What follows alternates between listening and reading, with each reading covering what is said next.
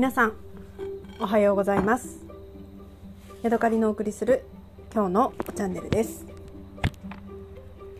今日はねあの図書館に行ってきたのでどんな本を借りてきたかねご紹介したいと思います。全部で123456789冊の本を借りてきました。はい。えーとねまずね料理関係の本をね私いつも借りることにしています。今回は薬膳ナムル手帳というのを借りました。植木桃子さんの作ってる。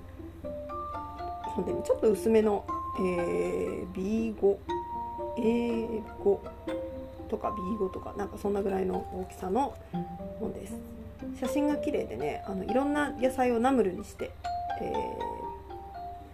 ー、食べれるよっていうのが書いてあります。にんにく塩オリーブ油とかねごま油とか。そんな感じでねあの味付けがするのが書いてあります。でね一つ面白かったのがナスのねナムルっていうのが載ってましてそれがねナスをね生で使ってたんだよね。どこにあったかな？ニラのナムルっていうのもあるな。ニラのナムルはどこだ？ニラと網の塩辛のナムル。網の塩辛とニラ1束。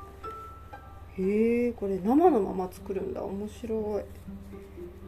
なんかさあのニラって生で食べるイメージあんまりないですよね。あとねキンパの作り方とかも書いてあってね、結構いいですね。あとミニトマトと生姜のナムル。これはね私今家にミニトマトがいっぱいあるので是非作ってみたいなと思います。ミニトマトを縦半分に切って生姜塩ごま油で、えー、和えることになってますね。それからねこれナスのナムル。ナスの味噌ナムル。ナス3本 200g 味噌大さじ1酒大さじ1分の1白すりごま大さじ1にんにく小さじ1ごま油大さじ1ナスは縦半分に切って縦八つ割りにしボウルに入れて塩少々を振る。水気が出たら水で洗い水気をよく絞る、えー、味噌を酒で溶きすりごまにんにくごま油の順に加えて混ぜ合わせ、えー、ナスをあえる。すりごまを振る。だってナスをね塩で揉んでそれをねあのーなんていうのかな。生のままあえるって面白いですよね。ししとうと生姜のナムルっていうのもありますね。これも簡単そう。ししとうは軸を取って切れ目を入れる。生姜を炒めて香りが立ったらししとうを加えて炒める。油が回ったら酒を振り蓋をして弱めの中火で20秒ほど蒸し焼きにする。塩を振って火を止めごま油を回し入れて混ぜ合わせるってなってますね。ビビン麺の作り方とかもあるね。ナムルとそれから豚のひき肉を使ってね麺を作る。あこれも美味しそう。しいたけの味噌ナムル。どこだしいたけ生しいたけ 100g にんにく味噌酒ごま油。うんにんにくしいたけは、えー、表側から焼いて裏返して焼き火を通す。水気を拭き薄切りにする。なるほど。最初に焼くのね。でそれから切るんだきくらげと白ごまのナムル。これも美味しそうですよね。きくらげを戻して1分茹でてにんにく塩ごま油であえると。なるほどね。はい。じゃあ次。塩の料理長角田正秀さんっていうものかな。角田正秀。全然違うわ。面白い。隅田真帆さんだった。男の人なのかな。女の人なのか。女の人。これ全然男の人の本だと思って読んでたわ。隅田っていうのはね角の田んぼですね。で真帆さんなんですけども誠の、まあ、真実の真に、えー、秀吉の秀ですね。これで真帆って読むんだって。いろんなね塩を使った塩だけの料理帳っていうのが書いてますね。塩炒め。塩もみ。塩水漬け。なんていうのがあります。ここにね私結構好きなよたまにやるやつなんですけど豚肉の塩漬けっていうのがありますね。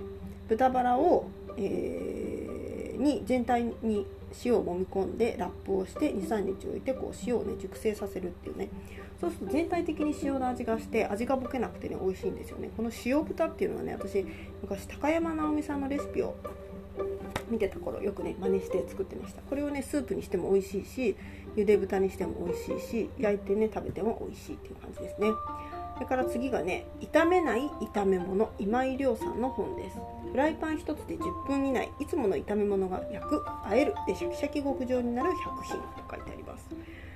うーんとね。水気をよく拭き取って調味料を混ぜ合わせておく。フライパンはよく熱する。具を入れたらかき混ぜない。調味料はそこに入れる。仕上げは和えるだけ。ね、先に火を通しておいて調味料を入れたらあと和えるだけっていうのがこの料理本のね、あのー、なんかおすすめ調理法みたいです。かき混ぜながら加熱する調理方法は炒めるほどにフライパン内の温度が下がって具材に火が通るのに時間がかかる。結果肉はパサパサ。野菜はくったり味も決まりにくくなりがち。っていうのですね。料理はね弱火でやるっていうのがね結構あの私的には面白いポイントだなと思ってるんですけどこれはね弱火ではないみたいだね。でも火が通るまであんまりひっくり返さずにそのまま置いておくっていうねそういうのがおすすめされてるみたいなんでちょっとこれは面白そうな料理法だなっていうところですね。それからこれも面白そうな次はね料理関係ではないんだけど食欲人というね審判科学者たちが語る食欲食欲人 Eat Like the Animals っていう本です。タンパク質欲を満たすまで私たちは止まらない。タンパク質さ欲しさであなたはペンキまで食べる？となっています。で近年ねなんか研究で、えー、人間はねタンパク質っていうのをあの必要な量まで食べないと食べ過ぎちゃうっていうのが、えー、そんな研究結果があるらしくて私もねそれを知ってからあタンパク質って食べなきゃいけないんだっていうことをねもう40近くになってねやっとなんかちゃんと認識するようになりました。それまではねあのカロリーの低いものを食べればいいだろうっていうのをね30過ぎまでねあのそんな感じで栄養についてね全く考えてなかったんですよ。だから私米が大好きなのでもう米ばっかり食べてたしでご褒美に甘いもの食べてみたいな感じでやってたので米がね体に悪いっていうかそんなに食べることがないっていうのをね知った時は本当に衝撃で我が家はね2人家族で、えー、月に1 0キロぐらい米を食べてたんですよ。もう米が大好き。でそこそれからねあのー、なんていうのかな。それを知ってから私はあんまりお米をね、あのー、こういっぱいは食べないようにして。でもねあの玄米炊いた時のね炊きたての玄米とか美味しいんだよね。だからその時はよしとして食べる。でも夜ご飯の時はもうおかずしか食べない。そんなことがね自分にできるようになるっていうのをね本当にあのー今となっては信じられないとかそんな米食べないなんていうことができるんだっていうのをね、えー、やりだしてねあの自分でもびっくりしてるんだけどややりだしちゃうとね意外とできるものなんですよね。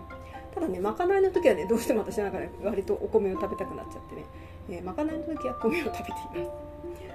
でねえーとね、約1年前に私、えーと、北海道の蘭越町っていうところのね農園からお米を直送してもらったんですよ。3 0キロ。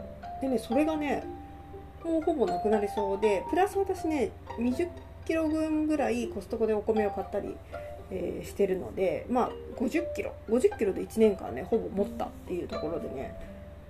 なんか半減ですよね米がをね。120キロ食べてた米が50キロでいけるようになったってことはね。まあなんかあびっくり。自分でもびっくりっていう感じですね。でねこれは余談なんだけどこの前ね夫と一緒にバーベキューをやっていてなんか2人でねこれはどういうことなんだろうって言ってね笑っちゃったんですけれども、えー、焼肉を食べに行った時にねお米はねあのライス大っていうのは私の中で当たり前で米を食べるために焼肉を食べるみたいなねなんか焼肉屋さんに行った時はそのぐらいのあのモチベーションでいたんですけれども。でも最近もうバーベキューやってる時も私は肉しか食べないんですね。まあ肉と野菜ですね。野菜も好きだから野菜も入れて食べるんだけれどもなんなら夫は肉しか食べてないこともあるし夫はご飯食べるのかなちょっとぐらいは。でもこの前の時はね私も夫も肉と野菜しか食べなかったんですよ。でこんな変化信じられる？って言って。焼肉を食べてるのに私たちご飯食べてないんだよ。って言って。そんなこれって何？年を取ったからなの？それともちゃんと健康に気を使って我慢ができるようになったっていうことなの？どっちなの？って言ってね。ねどっちなんだろうね？これ老化なんだろうか？それともね資料深くなったということなんだろうか？って言ってね2人でねどっちだろうね？って言って笑った。そんなねこともありました。はい、えー、さてでねこの食欲人についてなんですけれども、えー、ね食事中のタンパク質が少なければ太るまで過食する。どんな場合にも優先されるのは一定量のタンパク質の摂取なのだっていうふうに書いてあってなんか私ねお腹が空いてなんか例えば外でなんか食べたいなって思った時にまあ、なるべくねそうタンパク質のものを食べるようにっていうことをねあの考えるようになりました。例えば なんだろうなソーセージでもいいしなんかチキンでもいいしたゆで卵とかいうのもありですよね。なんか菓子パンとかおにぎりとかを食べるよりもなんかそういうのの方がいいんじゃないかなっていうことをね最近思ったりもするようになりました。まあそういうことが書いてあるのかよくわからないんだけどあの、ね、食欲人ってやつを読みたいと思います。はいそれからね次。消去。リニュリティ・パニュさんとクリストフ・バタイユさんの本読む。え、書いた本「虐殺を逃れた映画作家が語るクメール・ルージュの記憶と真実」ポル・ポト体制のカンボジアを奇跡的に生き延びクメール・ルージュの体験を映画化する仕事で世界的な名声を得た映画作家が初めて自らの少年時代の記憶を語る。1万数千人を殺害した政治犯収容所元所長の言葉に触発されて蘇る。家族や生活の全てを失った苦難の記憶。人間の消去に立ち向かい歴史はいかにして真実をつなぐのか紡ぐのか私はねなんかねこのねポル・ポトっていう人に対してね昔から割と興味があるんですよね。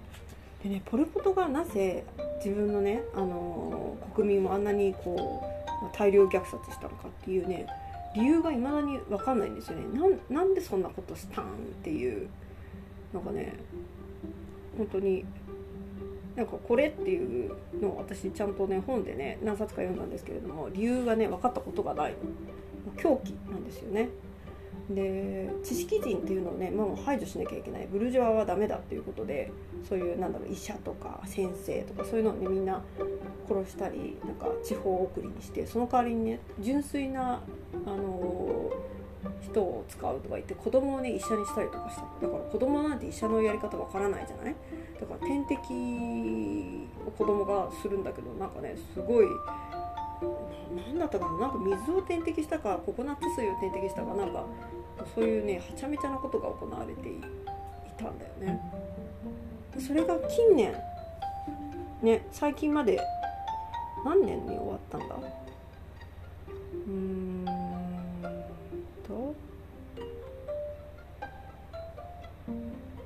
1964年に生まれた著者はクメール・ルージュが首都を制圧した翌翌日に11歳の誕生日を迎えるということは1975年ですよね。1975年から、まあ、45年にわたって、えー、辛い日々を送ったっていうことなのでね本当にねまだ本当に何十年っていう感じなんですよね。狂気のあれなんだけどはいそれのまあドキュメンタリーというかね、えー自伝みたいなのを読もうかなと思って借りてきました。それからねちょっと面白そうなやつ。これはね是枝監督の本で「怪物誰だ?」の小説ですね、えー、豚の脳を移植した人間は人間？豚？シングルマザーの沙織に息子の港が呼びかけた奇妙な質問。それ以降不審な行動を繰り返す港隼人か？沙織は学校のいじめを疑うが点々点潜む怪物の正体とはって書いてありますね私ね夫と一緒にね是枝監督の誰も知らない違うなうんと「なんやら家族万引き家族か」を読んでね究極にねドヨーンとしたことがあってね2人でね「なんなんこれ!」って言って「辛すぎるわ!」ってなったことがあるんですよね。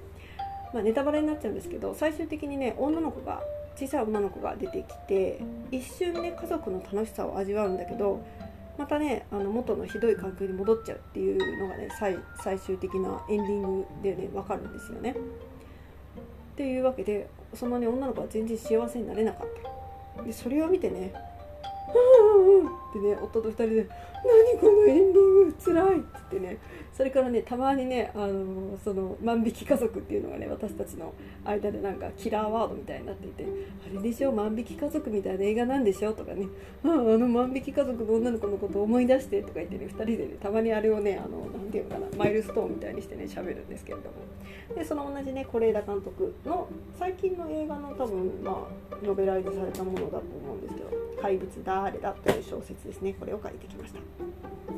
それからねこれね新刊のところで出ててすっごい嬉しくなってねあーと思って借りたんですけど、えー、池澤夏樹さんの「また会う日まで」という話ですね。大叔父秋吉敏夫の生涯に導かれて日本新近代史を書いてしまった。とんでもなく手間がかかった池澤夏樹っていう風にねあの書いてあります。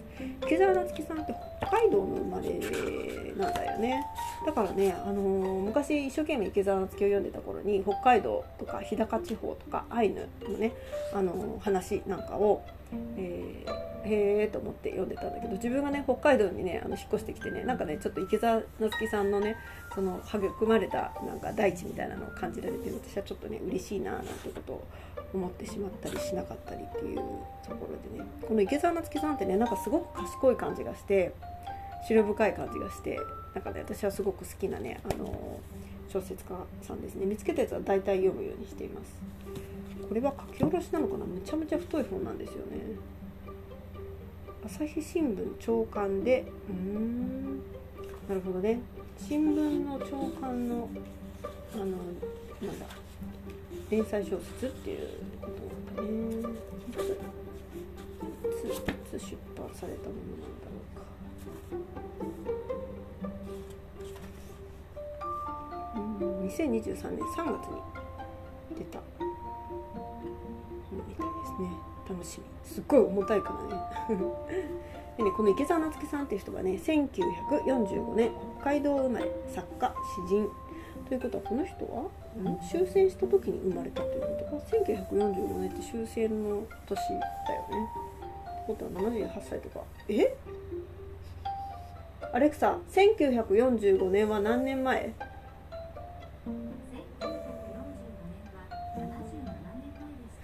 うん、77歳なんだ。もう死んじゃうじゃん池澤夏樹さん。あそう。もっとねなんかは、まあ、60歳ぐらいかと思ってた。うん。88年「スティルライフ」で芥川賞。93年増安義理の執曲で谷崎潤一郎賞。2000年「素晴らしい新世界」で芸術選小文部科学大臣賞。04年静かな大地で診断賞。このね静かな大地っていうのが北海道のねアイヌとかの生活をあの昔のね生活をあのベースにした本でしたね、えー、で診断賞。司馬遼太郎賞。10年。池澤夏樹。個人編集。世界文学集で毎日出版文化賞。10年。朝日賞受賞。近所に僕たちが聖書について知りたかった頃。秋吉照夫と共著終わりと始まり終わりと始まり2.0科学すること。心。和歌たけるされく魂。ミッチンの声。旅の猫と軍神社のクスノキなど多数ってなってますね。もっとねいろんなの書いてる。カデナカデナの何やらとかね。え、ー、と輝く指で触れよとかね。結構ねあの面白い。私は好きな作家さんですね。この池澤夏樹さんの本があったのでえー、とっても嬉しくてこれを借りてきました。それからね帰り際にねもう一つ見つけちゃってわーってなったんだけど、えー、私のねあの人生を変えた沢木幸太郎さんですね。私がバックパッカーになるきっかけを作った人なんですがこの人が、えー、のところにね見たことのない本がありました。波の音が消えるまで上下巻になっていましてこれがねえー、いつ出版されたのかな？2014年に出版されて私今まで知らずにねの読んでなかったんだよね。まあ図書館になかったっていうことなのかもしれないけど。いつこれ入ったんだろう？2026年の11月27日？違うな。これは平成か。どんな小説か？なんかあの香港とかね中国人とかバカラとか書いてあるからなんかそういう系の話なんだけど「波の音が消えるまで」というね小説があって、えー、これもね新しいのがあったので、えー、喜んで借りてきました。この本はね多分書き下ろしですって書いてあるんですね。すごいね。こんな2冊本の本を書き下ろしにするなんてね。